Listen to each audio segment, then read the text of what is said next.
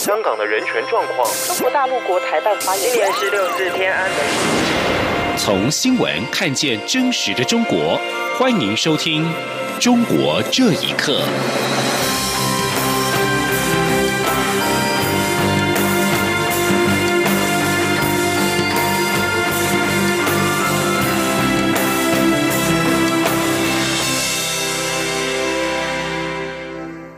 听众朋友们，晚安，欢迎收听《中国这一刻》，我是李自立。中国籍的航翔运沙船在澎湖七美的西南四十八海里翻覆，台湾海巡舰艇跟中国的公务船以及搜救机共同救援。由于此案发生在台海的中线以东，空军司令部今天表示，都已经严密的监控前往救援的中国搜救机。海洋委员会海巡署今天表示，昨天晚间获报，中国籍航翔的运沙船在澎湖七美西南四十八海里翻覆，船上有九名船员，已经知道一人获救，四个人死亡，四个人失踪。海巡舰艇跟中国公务船共同救援，中方已经派出了十八名潜水员搜救。此外，今天上午再指派中机队金门舰跟海巡队一个。舰艇接力的进行搜救任务，海巡舰艇目前共计投入了两舰三艇，并且跟中国的公务船舶和中方的直升机协同执行海空的搜救任务。由于此案发生在台湾海峡中线以东海域，中国的搜救直升机穿越台海的中线，进入台湾的防空识别区搜救。空军司令部今天表示，对于中国所申请的搜救机，都全程严密监控。美国国务卿蓬佩奥二十六号宣布，美国已经开始对华为等中国科技企业的部分员工实施签证制裁，因为这些企业对侵害人权的政权提供了协助。蓬佩奥十五号就曾经发布声明表示，全球电信业者应该要警觉，如果他们跟华为做生意，就是和侵害人权者做生意。另外，美国国务院也公布了五 G 干净网络清单。根据国务院的网站，这份清单的目的在挑出可以信任、不会受到中共等专制政府控制的电信设备供应商。国务院的网站说明，五 G 干净网络是跟美国志同道合的国家和企业所推动的，目的在确保本身关键的电信网络、云端、数据分析、行动应用跟物联网和五 G 技术不会受到恶意行为者的侵害。国务院网站指出，美国战略及国际研究中心在国务院的要求下，邀集了二十五位来自欧美跟亚洲的企业研究中心的专家，一同研拟评估电信设备供应商的可信任度标准。曾经发表文章影射嘲讽中共领导人的“红二代”任志强，已经被开除党籍，并移送监察院起诉。法界人士指出。中国共产党历来强调真理越辩越明，但是若有不同的意见，一律戴上大帽子，指称对党不忠诚，仍然是延续了文化大革命的思路。请听以下报道。今年三月上旬，任志强发表一篇文章在微信群流传，后来又被放上互联网。文章提到，一位剥光了衣服也要坚持当皇帝的小丑，尽管高举遮羞布，试图掩盖自己没穿衣服的现实，但丝毫也不掩饰要坚决当皇帝的野心。谁不让当皇帝，就让你灭亡。被解读是炮轰中共领导人习近平。北京市官方二十三号发布公告，开除北京市华远集团原党委副书记、董事长任志强的党籍。公告指任志强丑化党和国家形象，对党不忠诚、不老实，对抗组织审查，以权谋私，给国有资产造成重大损失。除了开除党籍，当局还没收他的违纪违法所得，并将他移送检方起诉。北京一位不愿具名的律师看了官方对任志强的指控内容，认为当局是明显报复手法，这次不会手软。他说：“任志强的处理看起来，共产党内部的程序基本上走完了。从呢公布的信息来看，没有出乎大家的意料。本质上的原因就是所谓与党中央不保持一致嘛。归根结底，还是他的要求习让位的公开的东西。”这明显的就是一种对于提意见的人打击报复。另外，中国法律界人士刘涛接受自由亚洲电台访问时评论，这个案例仍是延续文化大革命的思路。刘涛说：“中国共产党历来强调要批评与自我批评，啊，真理愈辩愈明。但是另一方面，凡有不同意见，一概把你整倒，都是戴大帽子，对党不忠诚，还是沿着过去文革以来的思路。”广州商人王爱忠受访表示，任志强案是典型的以经济罪名打压言论自由的案例。如果任志强不屈服，任志强的家人都会被起诉，遭到判刑的可能性非常大。任志强的父亲任全生，一九三八年加入中国共产党，曾任中国商业部副部长、党组成员，一九八三年退休。央广新闻整理报道：中国当局打压非官方教会的行动也在持续的升级。福建厦门信光家庭教会上周再遭冲击，当局指派了数百人闯入信徒的私人住宅，并且进行暴力强拆。和教会关系密切的牧师承认，被指违章的住宅虽然有产权漏洞，但是当局真正的目的是制止家庭教会的聚会。请听以下报道。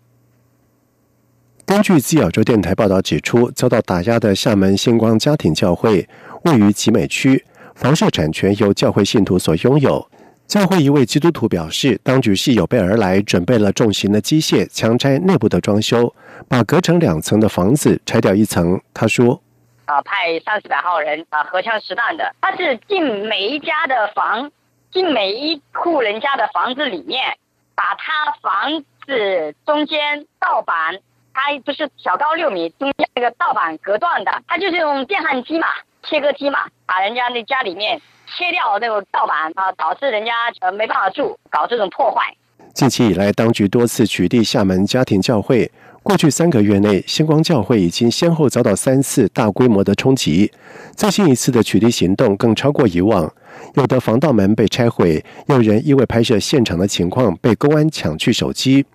与星光教会关系密切，并且要求匿名的牧师承认被指违章的住宅确实有产权漏洞，但当局不应以此为由采取激进的行动。他说：“拆的是他们教会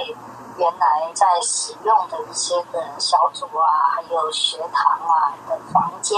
因为它挑高很高嘛，六米啊，所以地产商卖给他们是说可以隔层啊，这样子面积就增加一倍。”但是呢，就是他们的产权上面，呃，确实没有说他们是可以改哈，所以这一个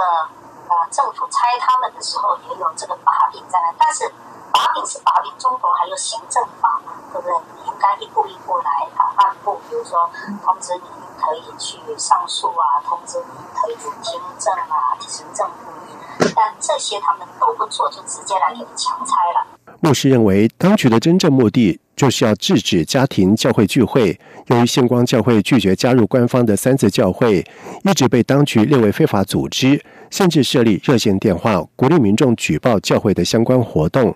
央广新闻整理报道：中国再度掀起了网络整治的风暴。今年第二季有一千多家网站被当局警告，两千六百多个网站关闭，三万多个群组被查封。当局二十四号起，针对商业网站平台跟自媒体再度联手展开的整治行动。网民指出，自媒体早已成为当局重点的整治对象，抓捕网民的法规多不胜数，目的就是要监控言论。请听以下报道。中国国家网信办二十三号通报，将集中整治商业网站平台和自媒体的问题，包括片面追逐商业利益。为了引起关注、炒作话题、违规发布互联网新闻资讯以及散播虚假资讯等，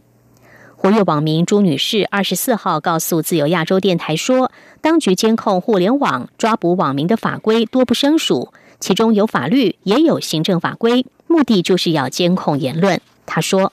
中共长期以来都在清理不同的声音、不同意见的人，为的就是巩固他的政权。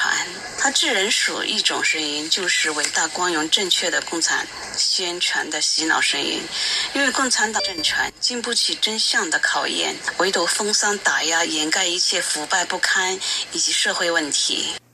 许多网民受访时纷纷表示，凡是指责当局、批评当局的言论，都被认为是有害资讯。多次被禁发言的网民孙先生表示，自媒体已经成为了重点整治对象。他说：“他那个整治自媒体啊，他不是一次两次了，轮番的上阵是很多次了。这次南方这么多省份，这么大的特大洪水的灾害，由于他们泄洪和、挖堤，造成了数万无无家可归。”他们就不报道，自媒体一报道了，他认为对他们不利。他们始终要保持在这个伟大、光荣、正确的这个层面上来。根据中国官媒的报道，中共中央宣传部、工业和资讯化部、公安部、文化部和旅游部、广电总局等部门都将会配合这场网络整治行动。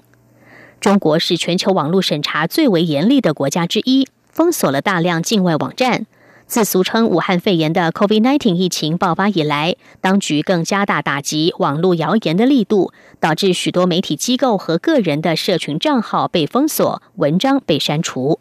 央广新闻整理报道：香港今天新增俗称武汉肺炎 COVID-19 的确诊病例一百四十五例，创下单日新增确诊病例数的新高纪录，其中多达一百四十二例为本土病例。这个数字也是香港连续第六天确诊病例超过了一百例。综合香港媒体报道，香港卫生防护中心传染病处主任张竹君表示，在今天新增加的一百四十二例本土病例中，有五十九例的感染源目前还未能查明。另外，中国今天公布二十六号新增确诊病例六十一例，本土病例五十七例，分别是新疆四十一例、辽宁十四例，还有吉林两例。为了避免校园受到中共政治宣传的渗透，德国汉堡等地大学计划关闭孔子学院。国会也打算在新会期讨论孔子学院的争议。不过，多数拥有孔子学院的德国大学仍然在观望中。德国《世界报》报道，汉堡大学证实，为了排除政治影响跟知识外流的风险，校方决定在今年年底前结束跟孔子学院的合作关系。汉堡大学不是德国第一座关闭孔子学院的大学。杜塞道夫大学忧心中共政治教条对教学的影响，二零一六年就与负责孔子学院运作的中国国家对外汉语教学领导小组办公室（简称国家汉办）解约。波昂大学也担心受到中共的政治操控，正在评估孔子学院的存续。德国目前有十九所孔子学院。近来，政界跟学界有不少的声音质疑这些难以推广中华文化和汉语学习为名的机构，有为中共政治宣传的嫌疑。去年，德国政府回复议员质询时就指出，汉办事实上隶属于中共中央宣传部。以上，中国这一刻，谢谢收听。你好，哇，好好味呀，好犀利呀！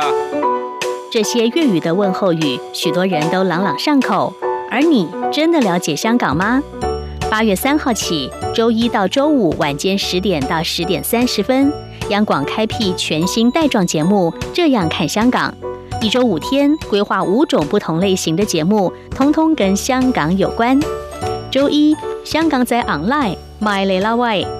来自香港的年轻世代基丁与卢 A。要用年轻人的语言解读香港的大小事。周二七一五公里之间，举家从香港移居来台的夫妻档朱仔与美智，将以知性、轻松和贴近生活的方式，分享台港两地生活和文化观察。周三舍之岂能藏乎？吴色志老师邀请专家学者剖析香港现况，多元视角让您迅速掌握东方之珠的未来形势。周四想跟你聊聊天，主持人张明天会挖掘香港圈内新奇、有趣、特别的资讯，邀请各行各业各阶层来宾与您聊香港。周五港式大排档，王美玲将为您上菜，与您谈时事、读历史、看风景、尝美食、品风尚、道人生。每周一到周五晚间十点到十点三十分，央广带您这样看香港。